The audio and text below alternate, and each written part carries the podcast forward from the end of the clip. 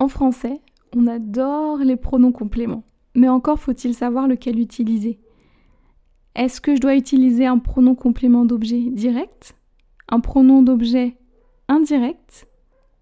Je vais t'aider à faire la différence entre l'objet direct et l'objet indirect tout de suite dans ce tout nouvel épisode du podcast Vive l'apprentissage du français. Bienvenue dans le podcast Vive l'apprentissage du français, le podcast qui t'aide à améliorer ton français. Je m'appelle Elodie et je suis professeure de français langue étrangère ainsi qu'examinatrice TCF. Avec ce podcast, j'ai le désir de t'aider dans ton apprentissage de la langue française. Au travers d'activités, d'explications et autres informations, je chercherai à te faire progresser dans la langue de Molière et ce, sans oublier de te faire découvrir la culture française et francophone. Je te détaillerai également l'utilisation de différents outils pouvant t'aider dans ton apprentissage.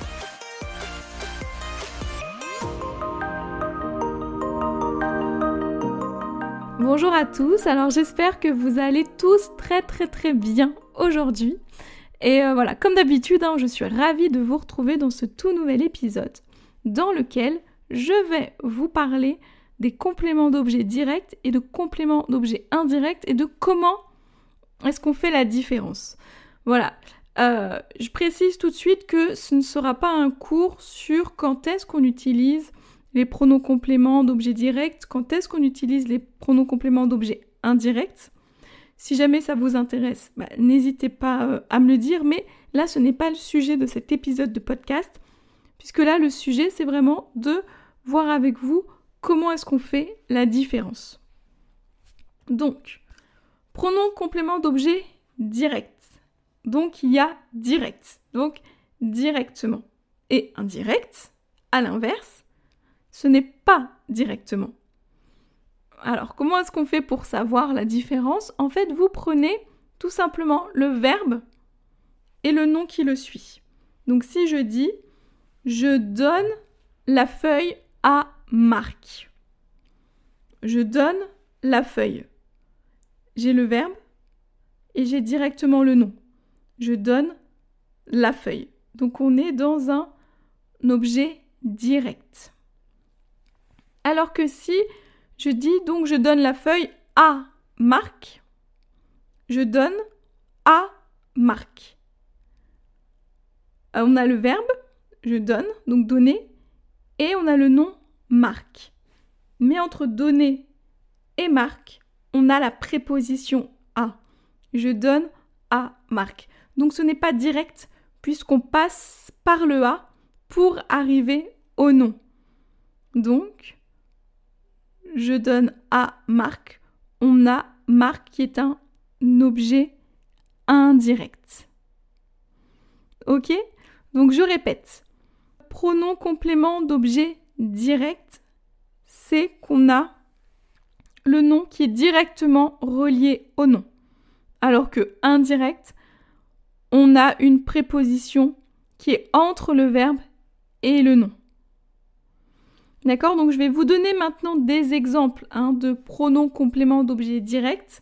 Vous avez le, la, les. Hein. je donne la feuille à Marc.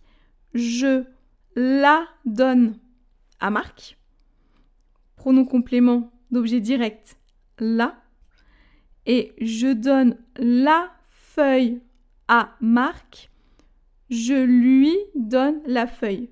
Lui, leur, pronom complément d'objet indirect. Donc je répète, hein, je donne la feuille à Marc, je lui donne la feuille. Donc, euh, encore une fois, ce podcast, cet épisode aura été très court, mais c'est une notion qui est quand même importante et que souvent les étudiants ont du mal à, saisir, ont du mal à comprendre, même s'ils l'ont déjà vu. Donc c'est important pour moi de vous expliquer vraiment la différence entre complément direct et complément indirect. Allez, je vous fais un dernier petit récapitulatif. Donc, complément direct, on a le nom directement après le verbe. Donc, je donne la feuille, on est direct. Alors que je donne à Marc, je donne Marc, on a le A au milieu, donc ce n'est pas direct. Je donne la feuille, direct. Je donne à Marc, indirect. Voilà. Donc j'espère que, encore une fois, cet épisode aura été clair. Si ce n'est pas le cas, n'hésitez pas à venir me poser des questions. Il n'y a pas de problème, moi je serai ravie de vous répondre. N'oubliez pas non plus qu'il y a la conversation gratuite sur Zoom tous les lundis soirs de 20h45 à 21h15 heure française. Le lien est dans les notes de l'épisode. Vous avez juste à cliquer sur le lien et vous accédez à la conversation. Voilà, donc moi je vais vous souhaiter une très bonne journée, soirée, si je ne sais pas quelle heure il est euh, chez vous. Très bonne journée, très bon après-midi, très bonne soirée. Et on se retrouve donc la semaine prochaine dans un tout nouvel épisode du podcast dans lequel je vais vous parler de la différence de signification entre les verbes aller et venir.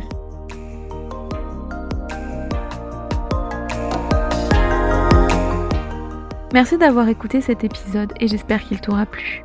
Si c'est le cas, n'hésite pas à me mettre une note de 5 étoiles sur ton application de podcast préférée et à me laisser un petit ou un gros commentaire, mais aussi à le partager en me taguant dessus. Si le podcast te plaît, n'hésite pas non plus à t'abonner et n'oublie pas d'activer les notifications si nécessaire afin de ne rater aucun épisode. Tu peux aussi retrouver l'article en lien avec l'épisode du jour sur mon site internet vive-leslangues.com tu as le lien dans les notes de l'épisode. Et si tu as des questions, tu peux me joindre sur Facebook, Instagram et Pinterest, ainsi que par mail à podcast.vive-leslangues.com. Tu retrouveras aussi les liens dans les notes de l'épisode. Enfin, si un e-book te donnant 30 idées d'outils pour t'aider dans ton apprentissage du français t'intéresse, tu peux cliquer sur le lien dans les notes de l'épisode pour le recevoir. Je te souhaite une bonne journée, une excellente semaine et te dis à la semaine prochaine pour un tout nouvel épisode. À bientôt sur Vive l'apprentissage du français.